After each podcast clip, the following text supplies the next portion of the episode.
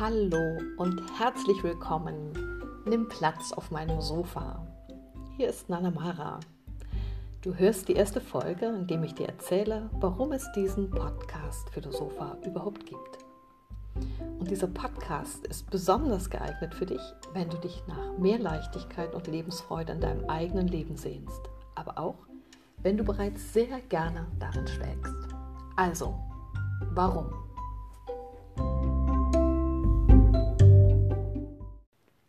Ja, warum nicht? Ganz ehrlich, seit Jahren höre ich von meinen Freundinnen und auch von Klienten immer wieder, es tut so gut, deine Stimme zu hören. Oder auch, ach, ich rufe dich einfach nur mal an, ich wollte mal wieder deine Stimme hören.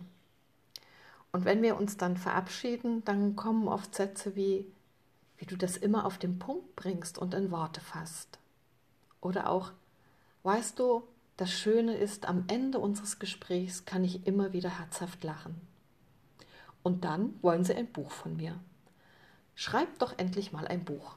Ganz ehrlich, nach Tausenden von Versuchen, die lediglich für Newsletter, Zeitungsartikel und Blogs tauglich waren, habe ich das Buchprojekt aufgegeben. Kurzum, ich bin mehr die Plaudertasche. Ja, und Fakt 2, es werden immer mehr Freundinnen und Klienten in meinem Leben. Und mein Leben spielt bereits in der zweiten Halbzeit. Es ist mittlerweile zu kurz, um es nur noch an einige wenige Menschen verschwenden zu können. Und dank der Technik und ihren mittlerweile einfachen Umsetzungsmöglichkeiten und auch dank meines Mannes, der nicht viel von Technik versteht, aber weiß, wie man dranbleibt bis zum Schluss, ist denn nun endlich da mein Podcast, das Philosopha. Und der Name dafür steht sage und schreibe schon fast anderthalb Jahre fest.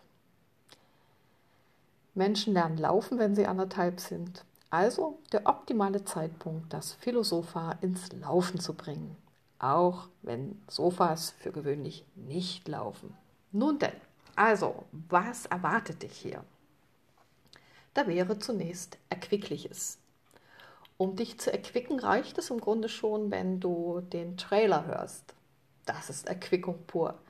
Jedenfalls war ich baff erstaunt, denn den Text hatte ich einfach mal so ins Mikro hineingeplaudert, ohne ihn noch einmal überprüfen zu können. Und bei der Musikauswahl habe ich mich kurzerhand für das Spielerisch entschieden, ohne jede Musik gehört zu haben. Weil das einfach nicht möglich war oder vielleicht auch nur, weil es mir nicht möglich war, weil die Technik. Was soll ich danken? Sagen, danke, Ankor, gut gemacht. Ich habe vor Freude gelacht, als ich das erste Mal den Trailer anhörte musste ihn wieder und wieder anhören und das Freudeglucksen wollte schier nicht aufhören. Das bin total ich, ich, Nana Mara, dachte ich so. ja, und jetzt zu dir. Vielleicht hast du den Trailer schon gehört. Konntest du schon Heiterkeit, Freude und Leichtigkeit dabei verspüren? Wenn ja, dann herzlichen Glückwunsch. Und wenn nein, Gib dir etwas Zeit. Wirklich, von Podcast zu Podcast wird es leichter für dich, dass du Leichtigkeit, Lebensfreude und Heiterkeit verspüren kannst. Ja, und hier ist immer auch eine Prise Humor mit dabei. Denn Humor ist's, wenn man trotzdem lacht. Und genau das ist es, was ich liebe. Das Paradoxe einer Situation zu erfassen und das in Worte zu bringen, die die heitere Seite des Lebens beleuchten. Daraus entsteht pure Leichtigkeit und ein herzhaftes Lachen. Naja, und für die ganz hartgesottenen habe ich da meine Mahlzeiten, wo du mit mir gemeinsam malen kannst und Coachings in petto. Also, Sapperlot. Ja, neben dem Erquicklichen gibt es dann noch das Erbauliche. Das, was ich da aus den Tiefen der Sofaritzen ans Licht bringe, das soll dich aufbauen und dir einen neuen Blick auf dein Leben im Besonderen und auf das Leben im Allgemeinen schenken. Das ist eine Gabe von mir, Dinge aus den verschiedensten Perspektiven heraus zu beleuchten und dahin zu schauen, wo Mann und Frau für gewöhnlich vorbeischauen. Wo es mehr ein Hinhören und Hinspüren ist, das mich dahin bringt und weniger ein Schauen. Schauen versteht sich eher im Sinne von Erkennen.